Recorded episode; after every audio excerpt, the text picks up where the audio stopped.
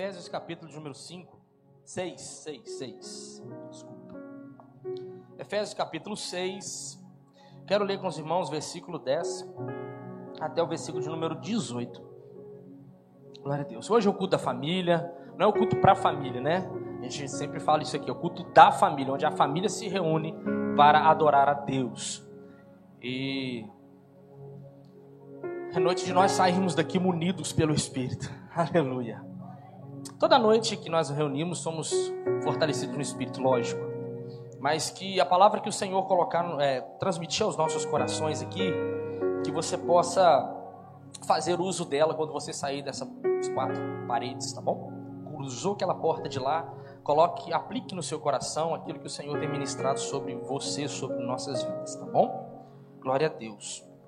Efésios capítulo 6, versículo 10 ao 18. Diz assim: uma palavra final, o apóstolo Paulo falando. Sejam fortes no Senhor e em seu grande poder. Vistam toda a armadura de Deus para que possam permanecer firmes contra as estratégias do diabo. Repita comigo: contra as estratégias. Pera, vamos lá. Vou dizer, os irmãos repitam logo após. Contra as estratégias do diabo. Vamos lá? Um, dois, três. Vamos lá. Pois não lutamos contra inimigos de carne e sangue, mas contra governantes e autoridades do mundo invisível, contra grandes poderes neste mundo de trevas e contra espíritos malignos nas esferas celestiais. Portanto, vistam toda a armadura de Deus para que possam resistir ao inimigo no tempo do mal. Então, depois da batalha, vocês continuarão de pé e firmes Assim, mantenham sua posição, colocando o cinto da verdade e a couraça da justiça. Como calçados, usem a paz das boas novas, para que estejam inteiramente preparados. Em todas as situações, levantem o escudo da fé, para deter as flechas de fogo do maligno. Usem a salvação como capacete e empunhem a espada do Espírito, que é a palavra de Deus. Orem no Espírito em todos os momentos e ocasiões. Permaneçam atentos e sejam persistentes em suas orações por todo o povo santo. Senhor, nós estamos diante da Sua palavra mais uma vez nesta noite, Pai. Já te sentimos, já te adoramos através da música. Teu Espírito, Senhor querido, está neste lugar. Isso é fato. E agora, Senhor, nós iremos ser ministrados pela Sua palavra que é a que nos norteia, que é aquela que nos dá, Senhor, a certeza de, de que aquilo que estamos fazendo é a forma como o Senhor se agrada. E que, à medida que ela for ministrada hoje, nessa noite, mais uma vez eu te peço, Espírito Santo, coloca ela fixada dentro dos nossos corações. Que haja um quebrantamento dentro de nós, Senhor, para entendermos que precisamos nos adequar àquilo que a tua palavra nos diz. E assim estarmos preparados para sermos eficientes no teu reino e o teu nome ser glorificado. Em nome de Jesus nós te pedimos, Pai, já te agradecemos. Amém e amém. Glória a Deus. Podemos sentar, irmãos?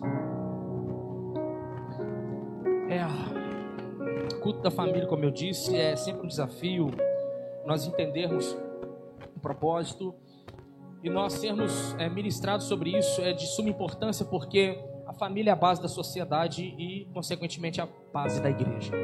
Quer destruir uma sociedade, destrua a família. Você acaba com toda uma sociedade. Isso aí, acho que se não todos já ouviram, a maioria aqui já ouviu sobre isso. Se você não ouviu, guarde isso no seu coração. Por isso que há uma investida do diabo contra a família por causa disso, porque ele sabe. Né? Já viu como você olha uma árvore muito grande, se você quiser às vezes matá-la pela folha, você não consegue. Mas se você matar a raiz, acabou já era, né? Então, se você conseguir destruir as suas raízes, você destrói a árvore tão é, olhada pelos homens como indestrutível, ela é destruída. Então, por isso a importância da igreja se posicionar. A igreja é o agente de Deus nessa terra, para que essa família continue entendendo o seu propósito na terra. E mais do que entendendo o seu propósito, vivendo, vivenciando, presenciando, atuando dentro deste propósito. Por isso nós direcionamos palavras voltadas para a família, porque quando se trata de família, nós falamos do pai, a mãe e seus filhos. E isso, os agregados familiares também, quando vem através do, do, matrimônio, do casamento, de união de duas famílias, tudo isso torna uma grande família e é desafiador nós conseguirmos é, lidar com tudo isso, é desafiador. E a Bíblia nos dá orientações claras sobre cada um desses assuntos. Então, com base nessa, nessa realidade, gente, que nós estamos vivendo, e o que eu quero que você saia daqui consciente, por isso que eu pedi para que você repetisse o texto do versículo de número é, 11, a parte B do versículo que nós temos lutado, vistam de toda a armadura de Deus para que possam permanecer firme contra as estratégias do diabo. Eu queria que você saísse daqui consciente que nós não estamos lutando entre nós. Não é uma família querendo ser melhor do que a outra, não é nós colocando, nos colocando numa posição melhor ou mais importante, ou, de, ou em qualquer área da nossa vida nós colocarmos numa posição superior do que outra família. A minha luta não é para poder fazer a minha família ser mais feliz do que a outra família. A minha luta não é para poder fazer a minha família ser mais bem sucedida financeiramente do que as outras famílias. A nossa luta, nós temos que entender, é contra o diabo e seus demônios. Por isso que Paulo diz assim: a nossa luta não é contra carne e sangue, por quê? Porque muitas vezes nós perdemos tempo querendo, é, esforçando-nos para lutar nessa área, nessa atmosfera física, horizontal, quando a nossa verdadeira luta é contra as astutas ciladas do diabo. Ele é o nosso inimigo. O inimigo, o seu inimigo não é o seu vizinho, o seu inimigo não é o seu parente que não se dá bem com você, o seu inimigo não são as pessoas que você não curte muito o estilo delas, não. O seu, o seu inimigo, meu inimigo, o nosso inimigo, o inimigo da igreja de Cristo é o diabo. O inimigo do ser humano é o diabo. Desde o início, lá, desde a criação, quando Deus cria Adão e Eva, e as coisas ali estavam perfeitas, porque Deus, Deus faz tudo é perfeito. Quando o diabo viu que tudo estava perfeito, que Deus havia criado, ele tentou e conseguiu, de alguma maneira, por um período, frustrar, não Deus, porque Deus, ninguém consegue frustrar Deus, porque Jó disse em uma declaração no seu capítulo 42 que ele sabe de todas as coisas, ele pode todas as coisas que nenhum dos seus planos podem ser frustrados. O diabo não frustrou o plano de Deus. Mas ele tentou colocar um espinho no caminho e infelizmente conseguiu. Porque quando ele viu que o homem estava vivendo em perfeita harmonia com Deus, que ele conseguia ouvir a Deus, irmãos, o diabo tinha isso. Satanás ele tinha esse acesso, ele é um anjo criado por Deus para a adoração do soberano Senhor. Mas a história conta, Isaías narra, Ezequiel também narra, que no em um determinado tempo, Satanás colocou no seu coração, intentou no seu coração querer ser maior do que Deus, se rebelou contra Deus. E se você tinha essa ideia de essa, construiu essa ideia na sua mente que houve guerra no céu, que Deus batalhou com o diabo, não. Não houve guerra. Simplesmente Deus viu o coração de, de, de Satanás e expulsou ele lá de cima. Deus não guerreou e falou assim: 3 a 0 para Deus. E ele foi lá e diminuiu. E o diabo fez 3 a 2, quase que Deus perde. Vitória de Deus. Não, não existiu isso. Isso foi ontem, né? Para quem viu aí. Mas, gente, não houve guerra no céu. Não houve essa essa jogo de olha não. Deus viu a intenção e lançou o diabo lá de cima para cá e acabou. Acabou a história no céu. Então ele tinha esse acesso, ele tinha essa esse acesso, essa conversa com Deus, ele via Deus todos os dias, ele usar, ele é, usufruía da glória de Deus ali no sentido de poder estar diante, mas o coração dele se exaltou e ele disse assim: Eu caí. Levei até essa parte comigo, mas essa criação que Deus fez eu também vou conseguir destruí-la. E por, no longo da história ele veio várias investidas. Começou no, no jardim do Éden, investiu contra Adão e Eva, conseguiu fazê-los pecar. Agora, eu quero trazer você para o texto que nós lemos aqui, porque já que você identificou o seu inimigo, você sabe contra quem você está lutando. Eu quero trazer uma breve reflexão sobre o que Paulo está dizendo aqui à igreja de Éfeso. Uma igreja que era uma igreja muito amorosa, uma igreja que dispensava comentários sobre a prática do amor. E Paulo, ele, em todo o livro, ele vai falar, cada capítulo você pode ler em casa. Cada capítulo ele fala especificamente de uma área na vida da, da igreja. E quando ele chega no capítulo de número 5, a partir do versículo 21, ele vai dar algumas orientações familiares. Ele vai dizer qual é a responsabilidade da mulher a partir do versículo 21, capítulo 5. Eu não vou me ater aqui à responsabilidade é, particular de cada, um, de cada pessoa no, no, no âmbito familiar, porque não temos tempo né, nessa noite para isso, mas Paulo ele resume, ele orienta as pessoas, a igreja de Éfeso, e essa carta chegou até nós, como que a família, para funcionar bem, ela deve se é, ela deve, como que a engrenagem chamada família deve estar alinhada para funcionar bem, para que Cristo seja glorificado. Ele fala da forma como a mulher tem que ser no, no, no casamento, como a mulher deve, como o marido deve ser.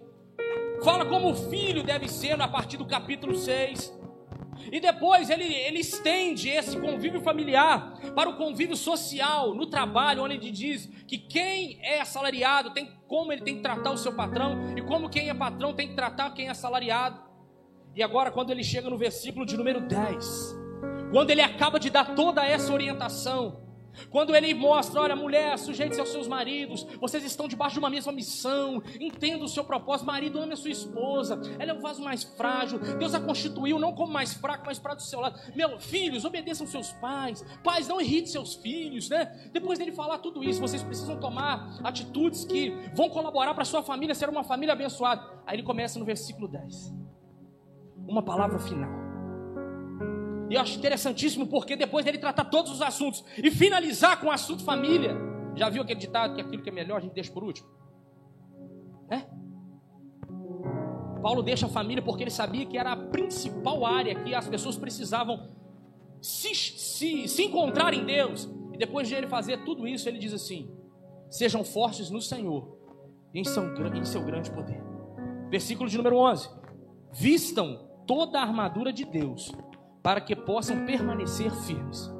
Paulo está dizendo: depois de vocês fazerem tudo isso, não é só isso, vocês precisam se munir espiritualmente, porque fazendo sua função dentro da família, dentro do casamento, ok, já começou bem. Agora vocês têm que entender que depois de preparar a família para estar de acordo com a vontade de Deus, existe um inimigo da qual vocês estão lutando para tentar desestruturar com coisas pequenas e minúsculas que não são até mesmo perceptíveis por nós, mas que tem uma diferença enorme no mundo espiritual. Ele diz assim: vocês precisam permanecer firmes para vencer essas estratégias do diabo. Porque, irmãos, entenda uma coisa: o diabo não vai chegar e destruir o seu casamento, a sua família da noite para o dia. Ele não vai acabar com a sua casa, ele não vai acabar com a família de forma geral. Da noite para o dia, se instalou o dedo do diabo, agora acabou com tudo. Ele vai minuciosamente, com detalhes, coisas pequenas, coisas lançadas ao vento, minuciosas, que de vez em vez ele lança uma sementinha pequenininha que vai entranhando dentro do ser humano, que quando ele vê, ele está dominado por aquela semente que já germinou e ele nem percebeu. Agora, como que eu quero trazer para que vocês entendam o nosso papel como igreja cristã, como família cristã. Nós já temos sido orientados em como temos que nos comportar. Agora nós precisamos entender que mais do que estar preparados contra essas armadilhas, nós somos a única esperança da terra. Não é porque nós somos alguma coisa, não, porque nós somos os representantes de Cristo. Nós não temos poder para mudar, mas o Cristo que há em nós, que habita dentro do nosso lar, tem poder para transformar a realidade deste mundo. E não é através de uma família lá do Japão que Deus vai transformar o Brasil, não. Pode acontecer? Pode, mas deixa eu te, te elucidar sobre isso nessa noite. Você precisa entender que a realidade do, da, das famílias do seu bairro pode ser restaurada através da sua família. Irmãos, nós estamos vivendo tempos que Paulo diz lá em 1 Timóteo, em 2 Timóteo, ele cita de novo: tempos trabalhosos, ou seja, tempos difíceis em que o certo virou errado e o errado está virando certo, em que os, os valores estão se invertendo, e nós, como igreja, não podemos ficar alienados do que está acontecendo.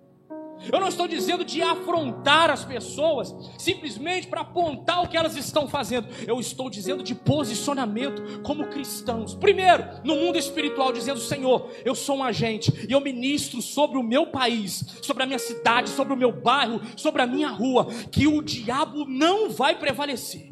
Primeiro ponto. Segundo, quando você vier a sua mão, porque Deus vai colocar você diante de situações que você vai ser o agente dele para transformar vidas e famílias. E é você diagnosticar aquilo como um propósito de Deus, para que aquela família fosse, seja restaurada, e para que a família entenda o que Deus requer dela na sua estrutura e no seu comportamento, porque muitas vezes, gente, a gente acaba olhando e vendo situações na vida de certas pessoas a nossa família está tudo bem, está tudo certo. Está tudo indo de vento em popa naquilo que fazemos, ok. E a gente acaba vendo na vida das pessoas casais sendo destruídos, dissipados, pessoas é, sendo levadas por uma vida de promiscuidade, prostituição uma vida que não agrada a Deus, pessoas tendo opções sexuais que não estão de acordo com a palavra, e às vezes a gente quer simplesmente, para resolver o problema, atacar, não, isso é pecado, isso está errado, isso é um absurdo, mas Deus quer que você ame essas pessoas, sentando com elas e dizendo: olha, o que, que aconteceu para você tomar essa decisão? Qual é o, o, a raiz do problema? E quando a pessoa se abre e expõe, você apresenta a Cristo dizendo assim: Eu sirvo a um Deus que pode transformar e pode curar a sua alma dessas emoções aí, ó, que foram mal resolvidas. Não, mas a gente se isenta da responsabilidade. A gente acha, ah, o pecado é assim mesmo. A Bíblia diz, né, que no fim dos tempos isso iria acontecer. Porque, irmãos, negligenciar é muito mais fácil do que dar cara para bater. Eu não estou dizendo aqui de pegar problema das pessoas e trazer para a sua vida como se você fosse o solucionador dos problemas das outras pessoas, mas eu estou dizendo de transmitir aquilo que transformou a sua família. Você está sendo orientado aqui, mas em nome de Jesus, nessa noite, saia daqui, entendendo que o Senhor conta com você, para começar a escrever novas histórias na vida dos seus vizinhos na vida dos familiares próximos a você, na vida de amigos seus que trabalham, que já te contou muitas vezes: ah, eu não aguento mais a minha esposa, ah, eu não tenho mais. É, eu não consigo mais me relacionar com meu marido, está assim, assim, assim, assado, está acontecendo isso, isso, desse jeito, e você sabe o que precisa ser mudado em Cristo para que a família seja alcançada por Jesus, mas você se cala, a gente se cala, a gente diz assim: ah, ah se ele conhecesse a Cristo, ei, como assim se eles conhecessem a Cristo? Como assim? A Bíblia diz: como ouvirão se não há quem pregue? Gente, não adianta a gente desejar que a pessoa encontre Cristo, que a família da pessoa seja restaurada. Se nós que temos essa mensagem não falarmos, não vai acontecer nada. Oh, aleluia. Talvez você pondere algo que faça muitas das vezes é, nós às vezes ponderamos uma coisa, já vivi isso várias vezes dentro do meu coração, que nos impede às vezes de ministrar sobre a vida das pessoas e entregá-las a mensagem de Cristo. E é assim, o dia que eu tiver a minha família tudo certinho, do jeito que eu preciso, porque irmãos, pendência sempre vai ter, para com isso. Você é um ser imperfeito e relaciona-se com outro ser imperfeito. Não vai dar, gente, Vai hora, tem hora que não vai, não tem como ficar 100%.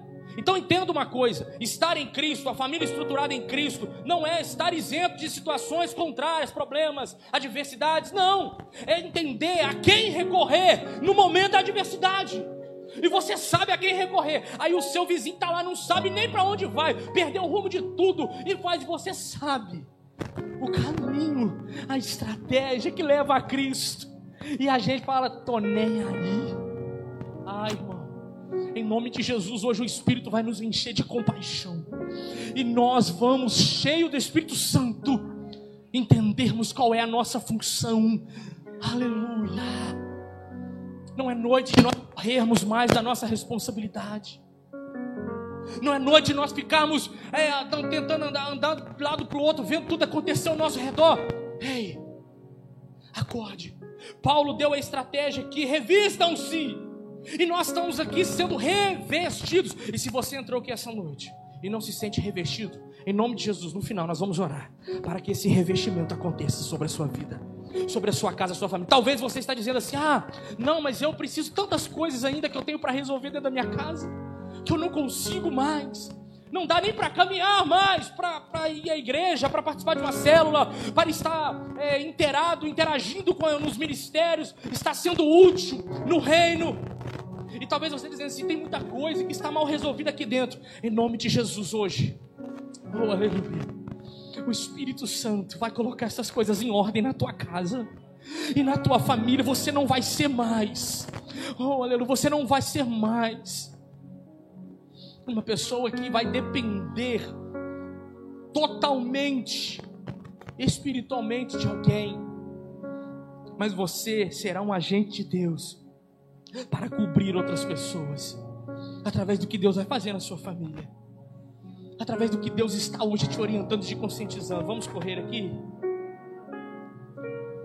Versículo 12: Pois não lutamos contra inimigos de carne e sangue, mas contra governantes e autoridades do mundo visível, contra grandes poderes deste mundo de trevas e contra espíritos malignos nas esferas celestiais. E aqui, ó, versículo 13: Vistam toda a armadura de Deus, para que possam resistir ao inimigo. No versículo 11 ele disse para vestir a armadura. No versículo de número 13, ele recomenda de novo. E no parte B ele diz assim: Então depois da batalha, vocês continuarão de fé, de pé e firmes. Comprar esse tipo de batalha, estar disposto a lutar por amor a Cristo nesse tipo de batalha, não é fácil, não. Mas a Bíblia diz que se nós revestirmos da armadura de Deus, nós terminaremos esse período de pé e firmes. Isso não vai tirar a tua energia espiritual. Se você tiver revestido da armadura, não. Você vai ser difícil, vai. Cleito Thaís que diga, né? Que já passaram pelo Ministério de Família, sabe como não é fácil. É complicado. Você está ajudando, mas eu, é isso que nós precisamos ponderar, não é pegar problemas para si para resolver, é entender e direcionar. Mas para que isso aconteça sobre a sua vida com outras pessoas, você precisa entender esse revestimento. A armadura de Deus está sobre a sua vida, precisa estar sobre a sua vida.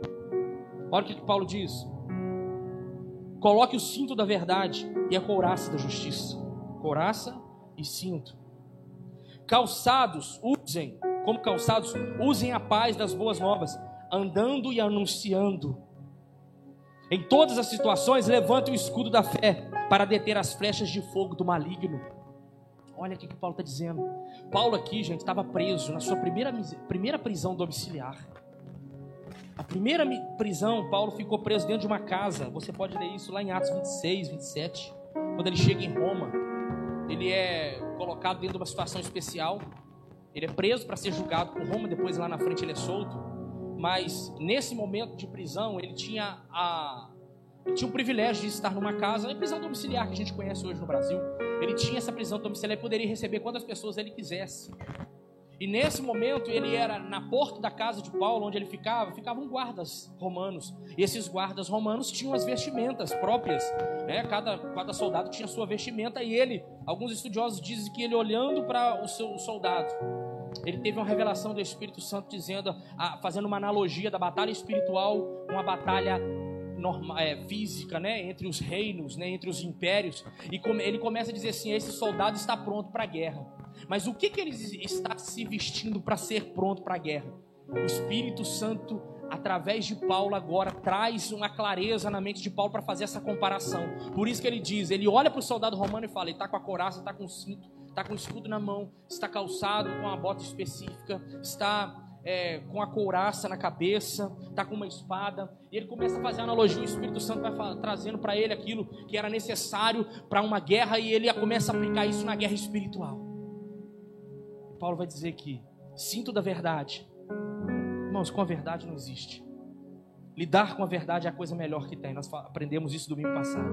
Um dos, um, um dos pilares da igreja que Cristo estabeleceu na terra, aletheia, verdade. Com a verdade, irmãos, não existe a outra verdade. O que é verdade? É Cristo, a sua palavra. Couraça da justiça. Aqui, ó. Couraça, ela protege o peitoral. Coraça da justiça, entender o que é a justiça do reino. Não é aquela justiça que eu faço com as próprias mãos, é aquela que eu entendo que eu sou é, completamente justificado pela graça. Eu não mereço estar ali, eu deveria ter morrido, mas aquilo me protege, porque a graça está sobre mim. Calçados usando a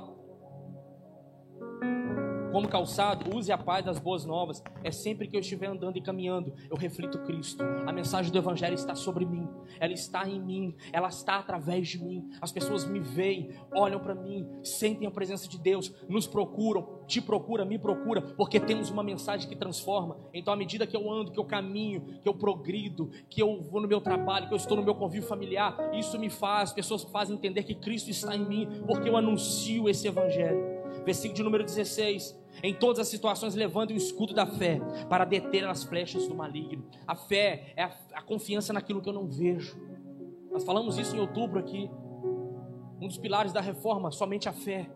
Só a fé porque eu não creio aquilo que eu estou vendo. Eu posso estar numa situação contrária, uma adversidade, porque quando a família está revestida, o homem e a mulher está revestido com a armadura de Deus, não teme as adversidades, porque esse escudo, irmãos, o diabo, o que é dardo inflamado? Para quem já assistiu o filme aí de guerras, né? É, guerras antigas aí, né? Aquele filme 300, é, quem já assistiu esse, esse filme desse, desse gênero, vê muito bem que quando o inimigo ele está no, no, no, num lugar, tem um vale, o outro inimigo está no outro, eles lançam, né? Aqueles dardos com fogo na ponta, para que onde pegar, ele possa dominar.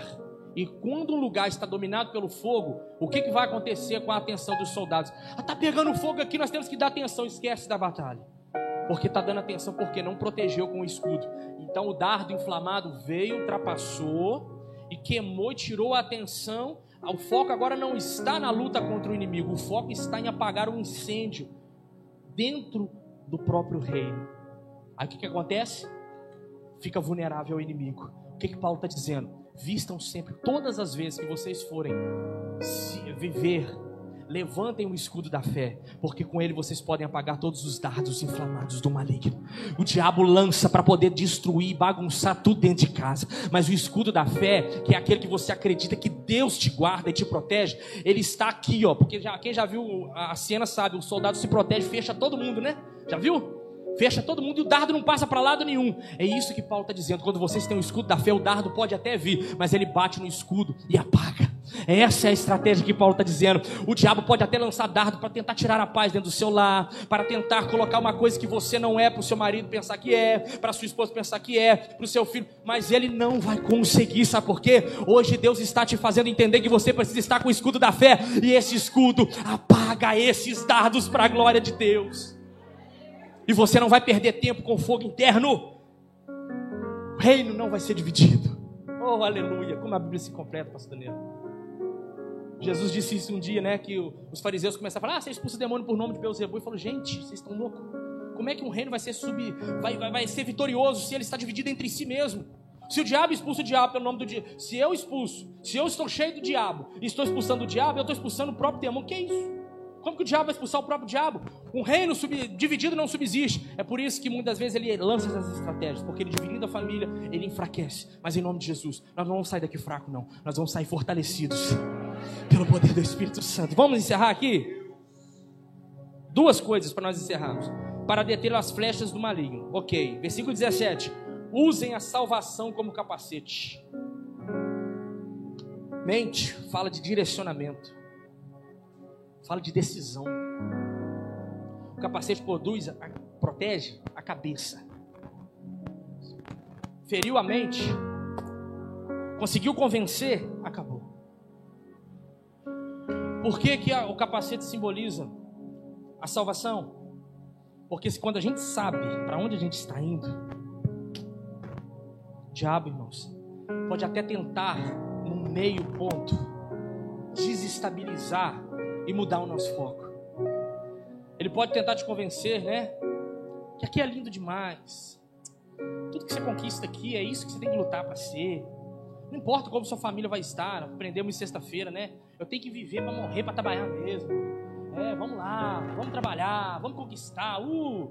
Irmãos, eu, tenho, eu conheço uma pessoa, muito conhecida aqui, não vou citar nome, por ética, não tem necessidade, mas ele era um cara trabalhador. Pensa num cara honesto, sincero, trabalhador, um cara assim. Você olhava para ele, o nome dele era.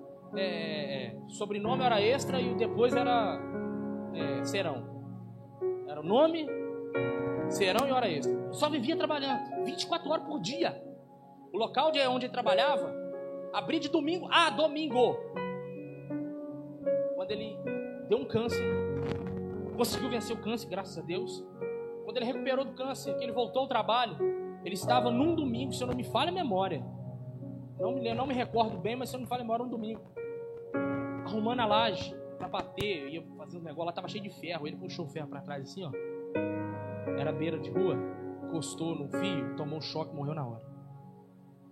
Novíssimo. Deixou tudo para dois filhos, esposa, nunca aproveitou nada. Então, o diabo quer tirar o nosso foco. Não estou dizendo que não tem que trabalhar. Quem veio na palestra sexta-feira, quem estava aqui quarta-feira na administração, se você não estava, vai no Spotify, vai no YouTube, você vai ouvir de novo. Gente, nós precisamos sete nãos, né? Sete não. Saí com tanto não que eu não sei nem o que significa assim mais quarta-feira. Jesus amado. Tanto não, não, não, não, não, não, não. Que a minha esposa chegou em casa, ah, você chegou do cu, já não, não, não cheguei. Era tanto não que eu fiquei até pedindo, mas é um não, irmãos, que nos traz crescimento. Acessa lá depois. Gente, quando a gente sabe para onde a gente está indo, onde Jesus está nos conduzindo, para a salvação, porque o mundo aqui é passageiro, isso vai acabar. Que nós conquistamos aqui, você tem que conquistar, tem que sonhar, tem que planejar. 2022 está vindo aí. Você tem que entender que lá na frente tem muito, muito tempo ainda, mas você tem que compreender que o que mais interessa é se você está sendo salvo em Cristo Jesus. O capacete da salvação faz isso, nos protege contra essas investidas e você acaba nunca mais sendo sugado pelas coisas dessa vida. Aí Paulo vai dizer, né, quando ele vai escrever para Timóteo na primeira carta, na segunda, não me, não me recordo, ele vai dizer assim: aquele que milita as causas de Cristo, a causa de Cristo, milita, tem que o, o, o bom militar ele milita legitimamente, não se deixando embaraçar com as coisas dessa vida, o capacete da salvação. E para finalizar, espada do Espírito, que é a palavra. Fique de pé, por gentileza. Aleluia. Glória a Deus. Ó, zero certinho. Muito bem. Espada do Espírito. A espada era o único, era o único instrumento de ataque do soldado. O soldado não podia tirar o capacete e bater, que não ia adiantar nada. Ele não, precisava, ele não podia tirar a bota e bater. Não podia tirar a couraça e bater. A única arma de ataque era a espada. Sabe o que nós aprendemos com isso? Paulo está dizendo: as suas lutas, as suas definições, seus conceitos e valores estão aqui, ó. É com eles que você vai atacar o inimigo. Irmãos, o diabo quer bagunçar com a família de um jeito, é estratégia dele. A nossa luta não é contra um ativista que quer incutir uma lei louca no país. Tudo bem que enquanto houverem deputados e senadores cristãos, vão, não vão deixar essa lei passar em nome de Jesus. Mas a nossa luta não é contra aqueles que estão querendo colocar essa lei. A nossa luta é contra quem lançou essa, esse dardo inflamado numa mente vulnerável, que não conhecia Deus eles estão querendo transtornar as escolhas das crianças, confundindo a mente dos pequenos. Mas deixa eu te dizer uma coisa: nós somos uma família de Cristo. Irmãos, conceitos e valores não vão mudar. A sua família a minha família, a família de todos aqueles que creem em Jesus Cristo, vão entender isso, vão se posicionar, vão revestir para aguentar firme esse impacto e não vamos negociar esses princípios. Não vamos negociar esses valores, não afrontando quem os defende, mas mostrando. Sabe como você tem que atacar? Aqui, ó. Irmão, quando você usa a palavra, acabou o argumento. Ah, eu não acredito na palavra. Então aí eu não posso fazer mais nada por você. Se você acredita que o que está escrito aqui Se alguém te argumentar com você. Se eu não, ah, eu não acredito no que a Bíblia fala por causa de. Aí, filho, eu não posso fazer nada. Eu só estou te mostrando o caminho. Eu não posso te obrigar a aceitar. Você desarma-se, fez o que cabia a você. A espada foi usada. Ponto. Agora, você precisa tomar uma posição nessa noite. Vai te custar um emprego, talvez? Não sei, quem sabe. Hum, se for só um emprego, tá bom. Paulo foi decapitado, filho. Ah, mas Paulo não tinha esse tipo de luta, mas tinha outras da época. As lutas de Paulo não eram, da atualidade de Paulo, não eram as mesmas das nossas. Mas a igreja continua sendo a mesma. A Bíblia continua sendo a mesma. Cristo continua sendo o mesmo. Porque Ele não muda nem tem sombra de variação. Ele é o mesmo ontem, hoje e será eternamente. Você quer ser revestido por Deus? Você quer que a sua família seja revestido? Una-se com a sua família em nome de Jesus.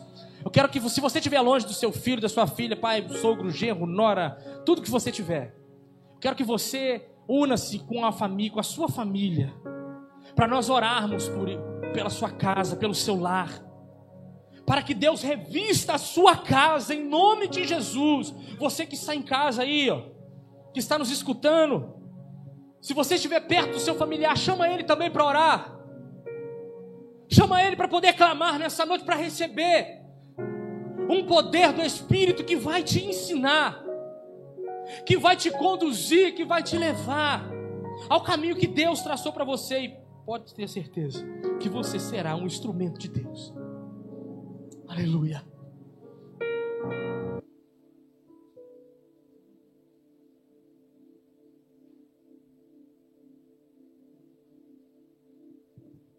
Aleluia. Nós vamos clamar ao Senhor.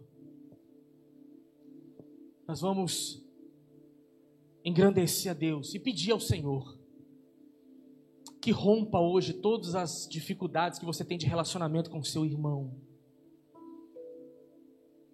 Se há alguma coisa para ser consertada, um perdão para ser pedido, nós vamos orar para que o Senhor possa quebrar isso essa noite para você que vai começar uma família daqui a pouco. Renan, Emily, que o Senhor conduza vocês e que vocês já entendam qual a importância. Vocês não estão simplesmente fazendo mais um casamento. Vocês estão formando uma família para a glória de Deus. Você que casou tem pouco tempo, está enfrentando coisas assim muito complicadas, você diz assim: Meu Deus, eu não sabia que era assim. Parabéns, não era assim mesmo não mas você está no projeto mais perfeito que Deus criou. Você está no lugar onde Deus queria que vocês estivessem. A família não é um projeto falido. Oh, aleluia. A Bíblia diz que no final dos tempos, irmãos, as pessoas proibiriam o casamento. Sabe o que é proibir o casamento? Não é deixar, ah, você não pode casar, não. É dizer assim, não precisa disso. Isso é retrógrado, isso é passado. Isso é não, não é. Foi Deus que instituiu e vai ser assim para a glória de Deus até o fim de todas as coisas, porque o Senhor quem fez todas essas coisas e tudo que Deus faz é perfeito. Aleluia. Vamos orar, vamos orar. Pai, em nome de Jesus, Senhor. Nós estamos aqui essa noite como família nós estamos reunidos porque, Deus, entendemos que precisamos estar revestidos pelo poder do Espírito.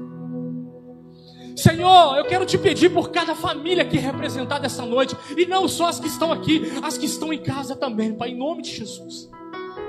Que o Senhor revista com amor, com compaixão. Senhor, que o escudo da fé possa proteger contra todos os dardos inflamados. Eles não vão perder mais tempo resolvendo probleminhas, dardos que o diabo vai lançar. Sabe por quê, Senhor? Porque o escudo da fé vai proteger. Esses dardos vão ser aniquilados antes de ter efeito dentro dessas famílias. E essas famílias serão cheias do poder do Espírito Santo para pregar para essa nação, Senhor, para anunciar, Deus querido, que a família sim é uma instituição criada por Ti, que as portas do inferno, Senhor, não vão prevalecer contra os princípios e valores que o Senhor estabeleceu. Senhor, não vai prevalecer, mas sim, Senhor, oh Senhor, sim, nós cremos numa família forte, numa família poderosa, pelo poder que há no Espírito Santo de Deus. Pai. Este não pode ser teu fim. longanimidade, benignidade, mansidão. Não é o que Deus sonhou Que haja sobre a sua pra ti. Em nome de Jesus. Amém. Podes aceitar. Escute. Ver tua família se acabar. Não vai, não vai, em nome de Jesus. Tua esperança se apagar. Tua fé esmorecer. Sei que é difícil crer que sim. Se tudo em volta diz que não, e a angústia te faz esquecer de tudo que Deus prometeu. Que sobre a tua vida estão as mesmas bênçãos de Abraão. Receba essa palavra em nome de Jesus. Bendito será. Bendita será tua casa, benditos serão teus filhos, e Deus engrandecerá teu nome. Bendita será tua casa benditos serão teus filhos, e Deus engrandecerá teu nome. Bendita será tua casa. Diga, benditos serão os teus filhos e Deus engrandecerá teu nome.